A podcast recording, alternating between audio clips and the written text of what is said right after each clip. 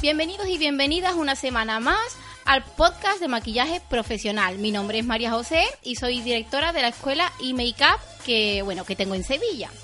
Eh, este es el programa número 9 y como novedad estoy estrenando las entrevistas que voy a comenzar. Y para mí es un orgullo tener aquí delante de mí a Raquel Díez. Y bueno, ella, mm, yo tengo que decir primero de nada que para mí es un honor tenerla aquí. Yo la sigo desde hace bastante tiempo.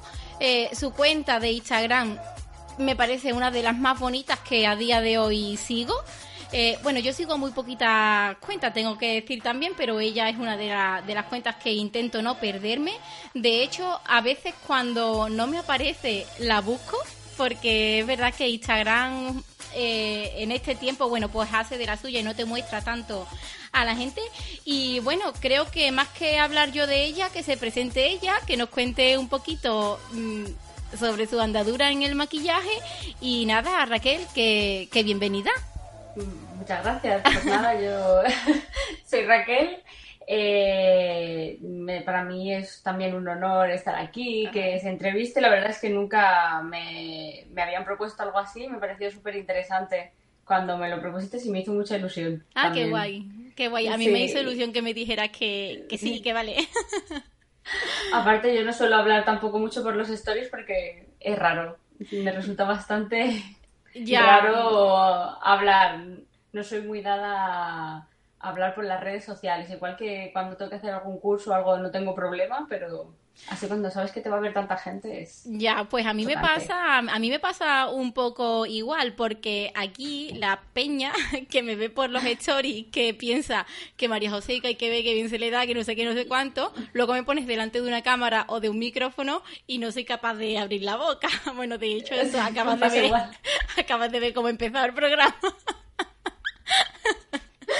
Pero bueno, pues bueno, Raquel, lo dicho, bienvenida. Eh, ya te lo vuelvo a decir, que me encanta que estés aquí. Y bueno, eh, me, gustaría que nos contases un poquito ¿Cómo te iniciaste en el mundo del maquillaje? ¿Cuáles fueron tus primeros pasos? Eh, ¿Qué te encontraste cuando saliste de, la academia? en fin, un poquito eso, tus inicios. Pues eh, bueno, yo descubrí el maquillaje bastante mayor. Yo no, no era la típica persona que se maquillara mucho ni le gustara mucho. Empecé un poco lo, como yo creo que todas, con los primeros vídeos de YouTube, viendo a las primeras blogs tipo Aisawari ah, o Ey Ratolina, que eran las primeras que, que yo tenía en YouTube. Y yo empecé a estudiar un módulo de, de imagen y sonido y ahí es donde descubrí el maquillaje. Yo iba un poco, me gustaba el tema del cine, de la fotografía, pero no sabía muy bien qué era, entonces toqué un poco todas las ramas hasta que vi que lo que realmente me gustaba era la, parte del maquillaje, así que así fue como, como me inicié, como empecé a estudiar maquillaje, bueno, busqué varias escuelas y nada, estudié en, en una escuela de Madrid, bueno, estudié en dos, hice primero lo que sería belleza en, en DNA Makeup. Ah, sí, y luego fui a la, sí, y luego fui a la asociación de maquilladores para hacer lo que sería peluquería y caracterización. Vale, a algo más por placer. Claro, ¿a la asociación de maquilladores te refieres a Promac cuando estaba o, o no? No, se llama eh, Asociación de Maquilladores para Cámaras y Fotos. Ah, sí, sí, es otra. escuela. Exacto, sí, sí, sí. La conozco también. No los conozco a ellos personalmente, pero sí que conozco eh, la organización. Eh, bueno, Raquel, y cuando ya terminaste tus estudios y demás, hmm. ¿encontraste trabajo con facilidad o fue la andadura todavía, bueno, todavía estás caminando en esa búsqueda? Todavía estoy en ello. La verdad es que tiré, supongo que por lo que es más fácil cuando sales de estudiar maquillaje que es irte a, alguna firma. Claro. Todo lo que es freelance conlleva eh, hacer muchas cosas gratis. Bueno, los inicios. El material, claro, y cuesta más. Aparte, sí quiere decir que mm, por lo menos en las escuelas que yo estuve, en la segunda sí que te orientan un poco más a cómo buscar trabajo, pero en la primera les, la verdad que no te orientan tanto a cómo tienes que moverte, eh, qué tipo de trabajos o qué tipo de, mm, de intercambios tienes que hacer, que te, digamos, merezcan la pena para el, para el lado al que tú quieres tirar, si quieres ir a novia, si quieres ir a más editorial, a moda, a cine. Ahí cuesta más. Entonces sigo en mi camino, en la búsqueda. Claro. Tú eh, ahora estás en Nix. Sí. Eh, ¿Y estás en Barcelona capital? O... En Barcelona capital. Claro, es que, ¿sabes qué pasa? Que en las, en las diferentes ciudades unas pueden tener más ventaja en cuanto al trabajo y, otras no. Aquí en Sevilla, el tema del maquillaje, si te digo que el estar un poco de moda, el que haya tiendas a pie de calle para tipo NYX, MAC, con eso llevamos aquí en Sevilla, mm, te puedo decir que dos años. Y claro, hay ciudades como Madrid y Barcelona, pues que esto ya eh, aparte de que llevan un poco más, también hay mucha más variedad de tiendas y, mm, bueno, muchas zonas donde realmente poder llevar el currículum y, que te cojan para trabajar. Pero aquí en Sevilla eh, puedo contar, así tiendas de maquillaje están y demás, pues no supera los 15 o 20. ¿Qué pasa? Claro, ¿qué pasa? Pues que son muchas más alumnas las que salen de las escuelas que luego vacantes hay. Sí. Eh, con lo cual es una ventaja el estar en, una ciudad como Barcelona para salir de una escuela e iniciarte en el maquillaje, por ejemplo, trabajando para alguna firma. Que, que sería lo guay, ¿eh? Que sería lo guay porque, si te digo la verdad, yo cuando empecé de firmas nada, porque yo creo que mm, terminé de estudiar allá por 2004 y entonces es que ni el, ni el corte inglés estaba en Mac. Aparte que, aunque estuviera, eh, no lo conocía. No hay esta, esta comunidad mm, ni tanta información que hay ahora en las redes. No lo iba a conocer. Entonces, claro, mis inicios fueron un poco más eh, catastróficos. me río. Porque yo empecé, bueno, pues maquillaba a mi madre, a mi tía y así poco a poco. Y claro, solamente visualizaba el trabajar eh, de freelance o haciendo mm. un autónomo, eh, solamente eso, porque es que aquí no iba a encontrar otra cosa. Bueno, no lo iba a encontrar y es que no lo había. Y es una ventaja, por ejemplo, estar en otra ciudad, como por ejemplo es Barcelona. Yo estoy enamorada de Barcelona. Voy a subir en noviembre, compramos allí unos vuelos. Y... Pues cuando te subas me avisas, ¿eh? que tenemos que quedar. Sí, sí, además voy de mm, eh, yo voy de visita, que no, Marco va a trabajar, pero yo me he sumado al carro. De turismo. Exacto. Exacto. Eh, bueno, Raquel, ¿y te fue difícil eh, el encontrar trabajo para alguna firma o no? No, la verdad es que eso no. He trabajado en varias firmas y la verdad es que yo creo que encontrar trabajo en firma no es complicado. Mm, tienes que tener ganas de sobre todo de estar cara al público, que es lo más difícil, mm. y ganas de, aprender. Pero yo creo que en firma es bastante fácil de encontrar trabajo. Creo que es más difícil quedarte luego en la firma que encontrar trabajo en ella. Ya, claro. ¿Qué tiempo llevas trabajando en Nix? Pues dos años y medio, casi tres. Ajá, desde que se abrió. Claro, desde que se abrió la tienda en la que estás, ¿cuál es? Eh, bueno, yo estoy en Pelayo. Ah, qué La de que está en la calle de Pelayo, pero yo abrí la primera de Barcelona. Ah, qué guay. desde que abrieron la segunda tienda. Qué guay, qué guay, qué bien. Hombre, eso, y si te gusta la firma y demás, siempre, bueno, que se trabaja cómodo. Nix tiene mucha variedad de productos. Mucha, y mucha variedad de, gente que viene. Te puede tocar maquillar a una niña de 16 años como a una señora más mayor, como a una chica de 30 años. Tienes toda variedad gente que te va a pedir cosas totalmente diferentes, desde quiero maquillarme la ceja verde, como quiero que me hagas la piel más natural posible. Entonces, eh, por esa parte es muy guay. Claro, es además, bueno, eh, es que yo me quedo sin palabras porque eso es mi sueño. Aquí nadie te va a pedir una ceja verde.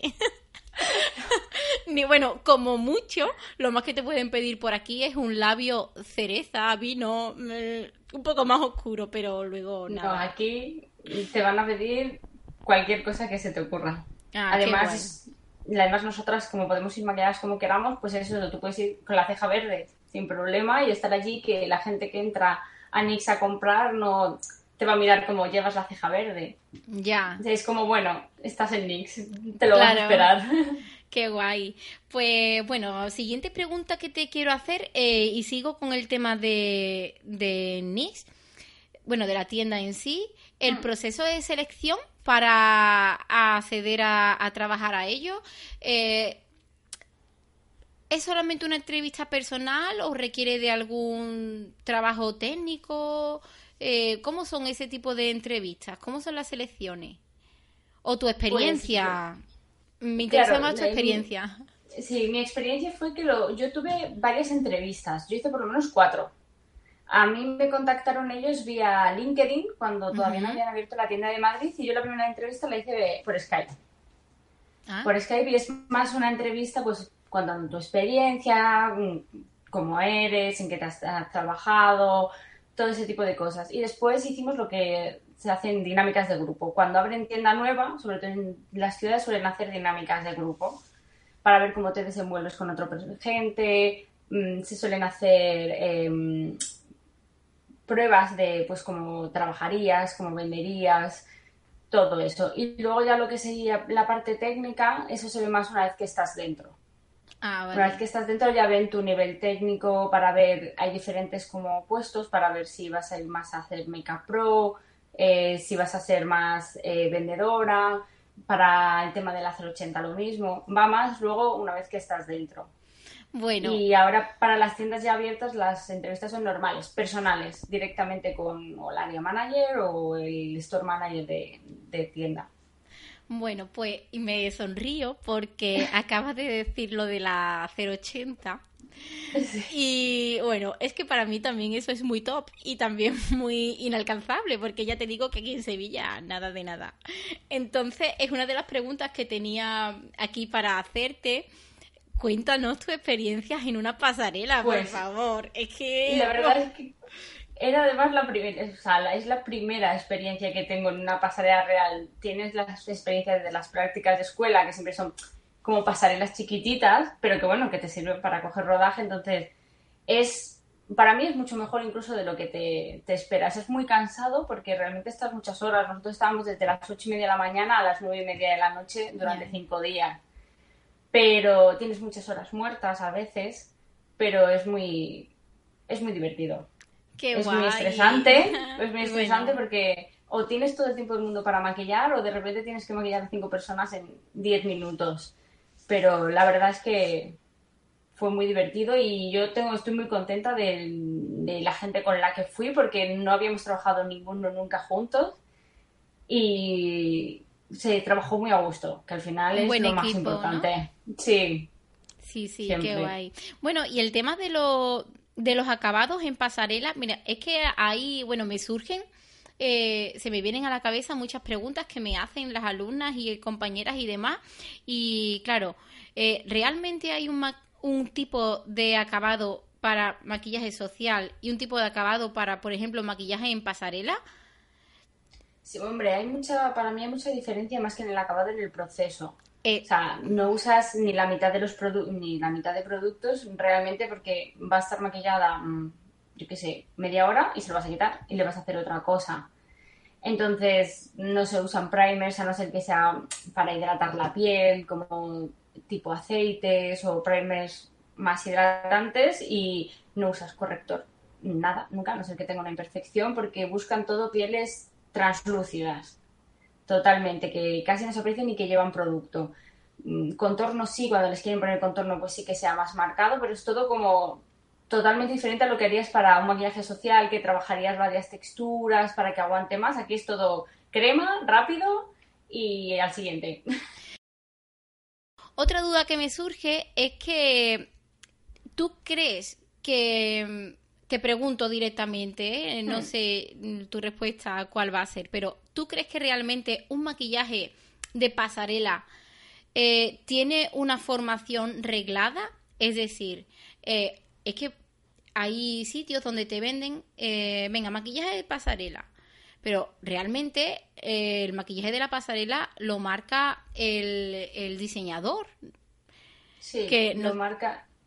No, lo marca el diseñador con el, con el jefe de, con el que dirige, por así decirlo, a los maquilladores. claro. El creativo. Lo marcan ellos y cuando tú vas a la pasarela el maquillaje ya está marcado yo creo que no, para mí no es un maquillaje específico como te enseñan a las escuelas. No lo separaría de un maquillaje social porque al final usas las mismas bases. Yo creo que lo que haría si en una escuela yo dijera hay que dar maquillaje de pasarela sería más vivir la experiencia, los tiempos, el que la estén peinando mientras tú la tienes que hacer un labio rojo y a lo mejor va a ser la modelo más top del momento y saben que le, vas a hacer, le van a hacer un primer plano y tiene que estar perfecto. Más ese tipo de cosas que en sí una técnica diferente. Es que yo, ahí pienso, pienso como tú, un poco, eh, que realmente no se puede enseñar eh, y argumentar un maquillaje de pasarela porque básicamente luego el que pone las normas es el diseñador que tiene una idea con la ayuda del, artista creativo, el maquillador en este caso, que le guía, que le recomienda. Y bueno, esto puede venir pues de un trabajo previo que se inspiran, no sé, en cualquier historia de la ropa, de algún tejido, de algo del mm. pasado, pero que una formación de maquillaje de pasarela como tal, eh, no sé, no lo veo eso muy fundamentado yo es que no lo veo. Yo creo que, que ahora mismo, exceptuando a lo mejor escuelas como Bogart, el resto de las escuelas te, te siguen dividiendo el maquillaje en esto es artístico, esto es belleza, esto es muy relativo. Ahora la gente va considera belleza cosas artísticas y van maquillados a la calle con dibujos en el rostro, que antiguamente eso era impensable. Y aquí en Barcelona lo ves yo tengo clientas que se hacen dibujos por el rostro y van así tranquilamente todos los días. A mí me encantaría encontrarme eso en mi pueblo. Aquí en Sevilla. me encantaría, la verdad. Bueno, vamos a pasar a, otra cosita. Bueno, de tus inicios, vuelvo a tus inicios. Eh, si tuvieras que volver atrás, atrás, ¿qué no harías? ¿Qué, ¿Qué pasos no cometerías o con la experiencia que ya tienes irías más a tiro hecho a según qué cosa? No sé, cuéntanos tú. Probablemente con la experiencia que tengo ah, hubiese hecho más intercambios para tener más portfolio. Hmm. Que en otros momentos a lo mejor dices, pues mira, estoy cómoda porque estoy en una firma, me están pagando, no lo necesito, pero cuando realmente quieres hacer cosas, no lo tienes. Ya. Entonces, creo que es fundamental. Y luego, no, yo creo que el resto de las cosas al final las harías igual, porque si no cometes ese error acabarías cometiendo otro. Claro, la cagada, como yo le digo. la cagada la vas a tener igual. Yo creo que es eso, aprovecharía haber hecho bastantes más intercambios. Más intercambios, pero bien buscados. O sea, con gente, por ejemplo, de escuelas de fotografía o aquí hay una escuela que es de fotografía y de moda, eh, el IDEM de Barcelona, que las chicas la verdad hacen cosas increíbles, se les ocurren ideas muy guays y te pueden dar un buen material para portfolio. Ellas lo hacen para trabajos de clase y a ti te sirven porque te dan calidad de foto. Entonces, claro. yo creo que haría eso. Claro. Es que, bueno, es tan importante. El, justamente, eh, bueno, sí, lo voy a contar porque ya lo he publicado hoy domingo, que estamos grabando nosotras. Esto saldrá el miércoles.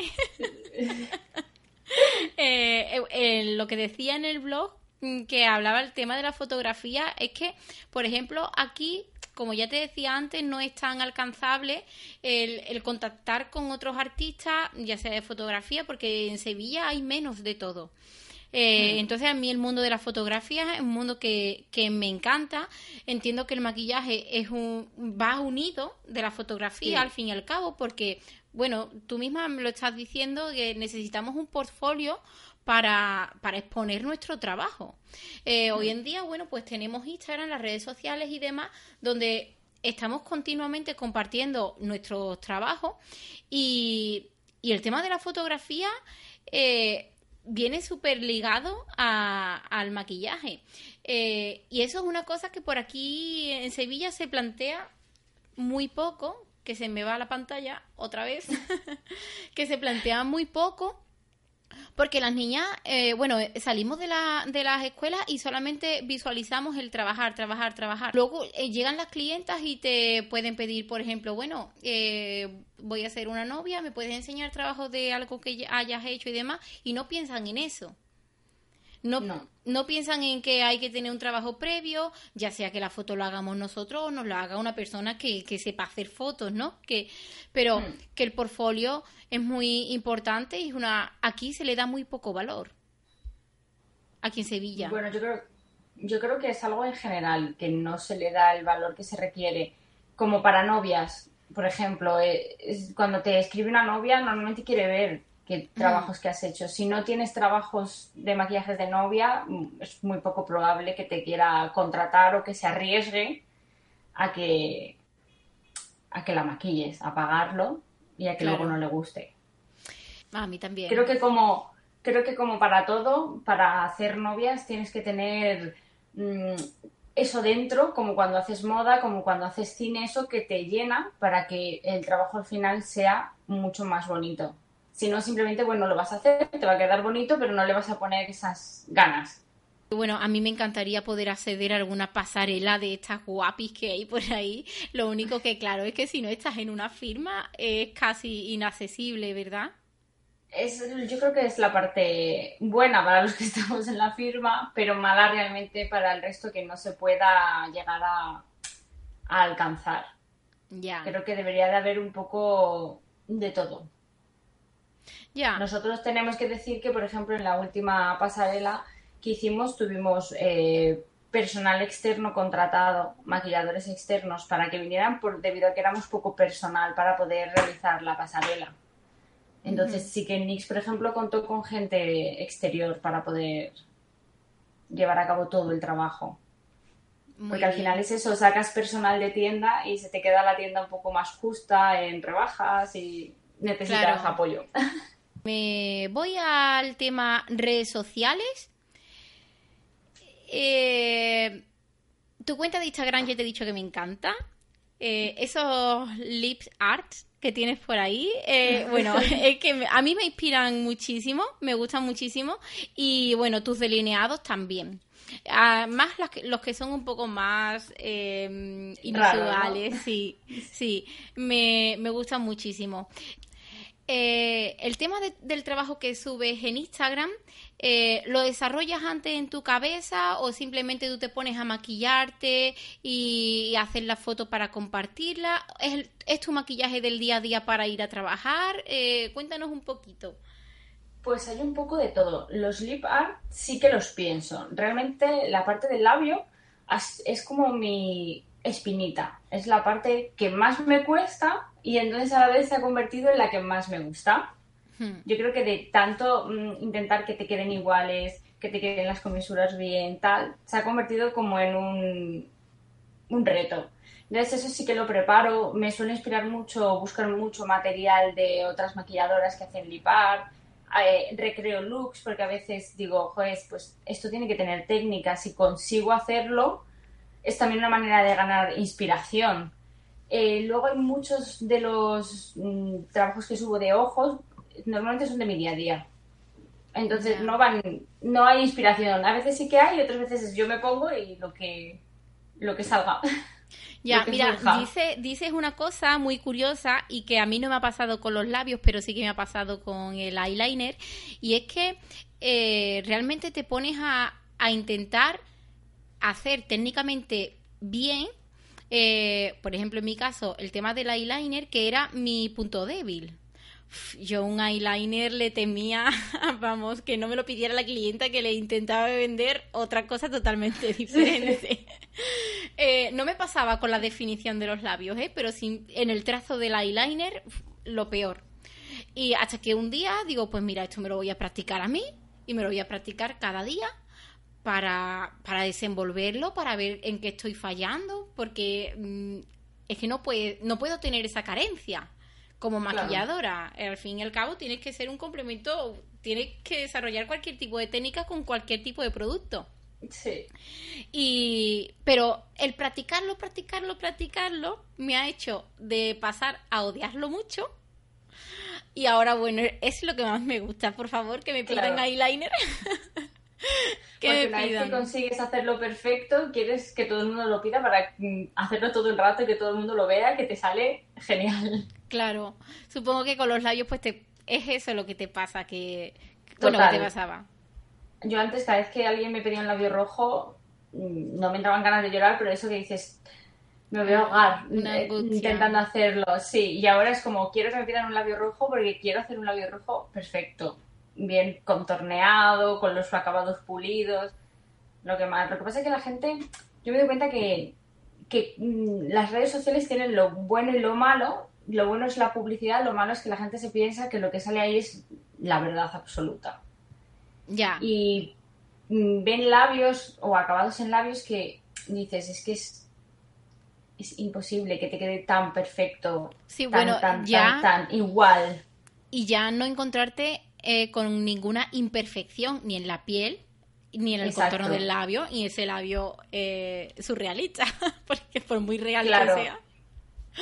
Sí, o yo creo que esa parte nos afecta mucho a los maquilladores. Yo lo veo todos los días en la tienda cuando vienen y te viene, sobre todo, por ejemplo, gente con manchas y te dice, quiero que me lo cubras porque esta chica de aquí de Instagram se lo cubre así. Y tú dices, ya, pero yo en Photoshop lleva una luz estupenda, lleva cosas que en la vida real, si te pongo esa cantidad de producto, no te vas a ver el acabado ligero que me estás pidiendo y que encima te desaparezcan todas las manchas de la cara.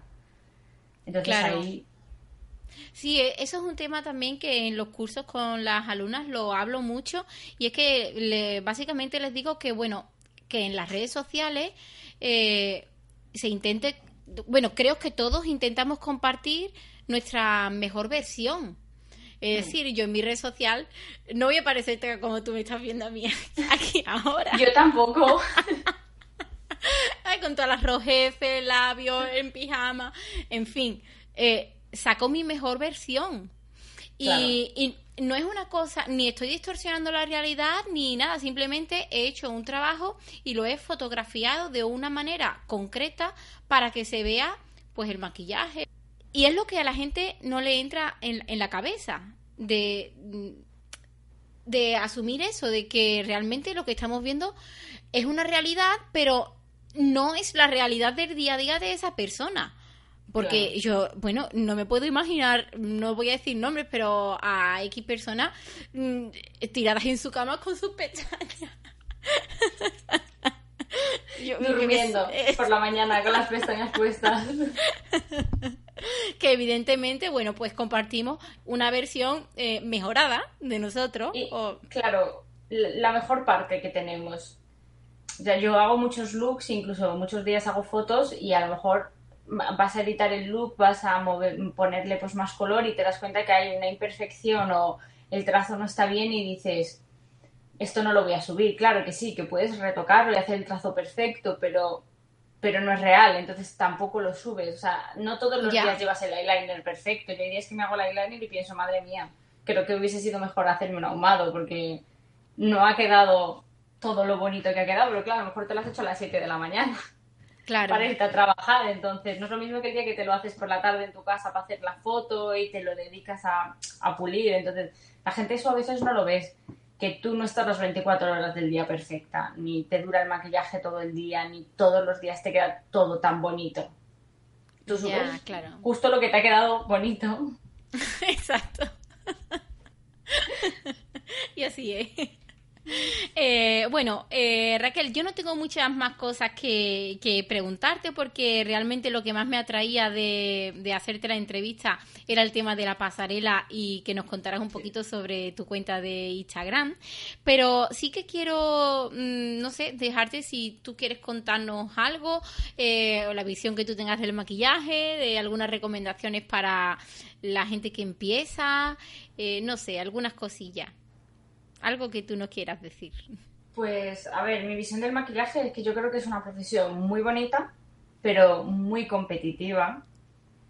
La que sí. que todavía, por suerte, hay gente y cada vez lo veo más y me gusta más que valora el trabajo del compañero, porque antes era como si yo digo que mi compañero ha hecho algo bonito, es como que, eh, como que no estuviera bien y al revés, porque cada persona maquilla de una manera, mm, lo que haces tú no lo va a hacer el de al lado igual, porque su técnica es totalmente diferente, sus acabados van a ser distintos y no por eso es mejor o es peor, es distinto. Entonces, por esa parte, las redes sociales sí que han abierto un mundo a ver que no todo el mundo es tan competitivo que sí que va a haber mm. gente que te va a ayudar, que sí que va a haber gente que te va a dar una oportunidad, que te va a llevar con ellos a algún sitio para trabajar. Entonces, a la gente que empieza nueva, que lo haga con ilusión, que sepa que es difícil y es duro y habrá días que te levantes y quieras dejarlo y otros días que te levantes y lo quieras dar todo. Pero que, bueno, que poco a poco, paciencia, tiempo y sobre todo mm, que es una profesión en constante formación. Siempre. Ay, sí, siempre. No puedes quedarte anclado. No, y a, mí me pasa, ¿eh? A mí me pasa que a veces mm, dejo las redes sociales como un par de semanas abandonadas. Bueno, quien dice redes sociales, internet y el correo todas estas cosas. Han pasado tres semanas y hay cuatro productos nuevos que están cambiando la vida a todo el personal y tú no te has enterado. hay que estar en continua formación, tanto técnicamente como en tema productos, lanzamientos, eh, bueno, eh, las tendencias, todo lo, todo lo que viene. Sí, tienes que estar en, además en constante movimiento, o sea, no actualizas un día las redes sociales y mm, luego cuesta volver a, al ritmo y a que la gente lo vea. Además, el pensar, yo creo que es mucho trabajo pensar qué subo, cómo lo subo, que quede bien con el resto de las cosas que has publicado, que no se repita para no aburrir a la gente. Es mucho más trabajo que no es simplemente hacer la foto y subirla. Sí.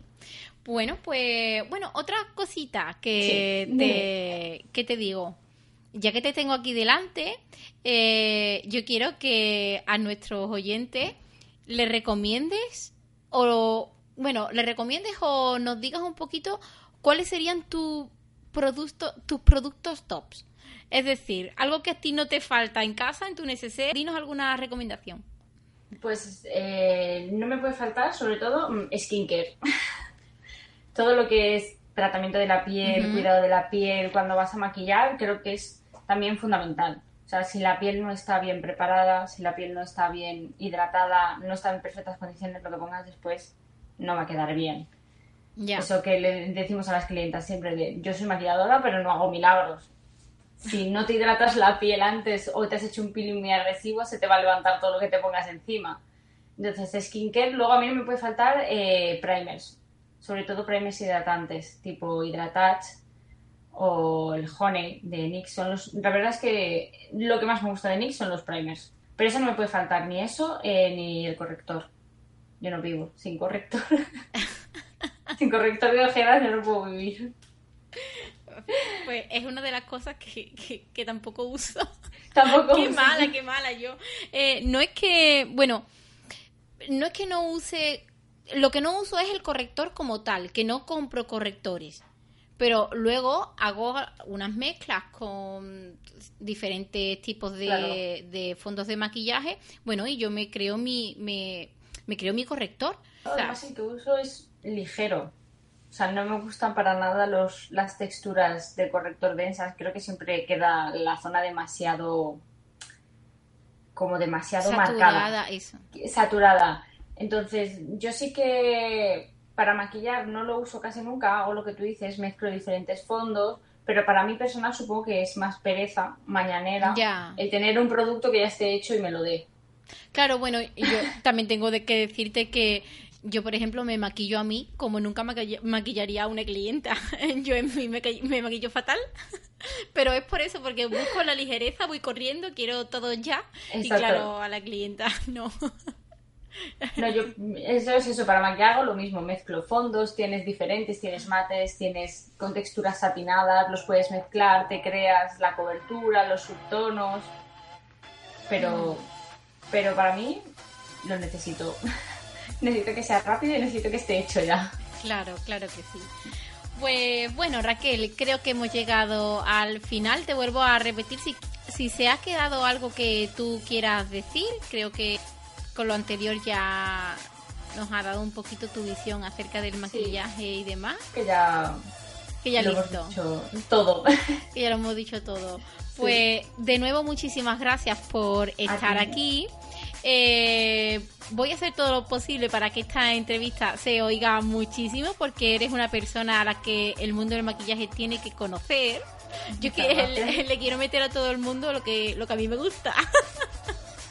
Yo hago lo mismo también.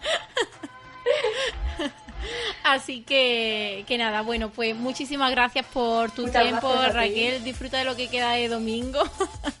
Sí, eso seguro.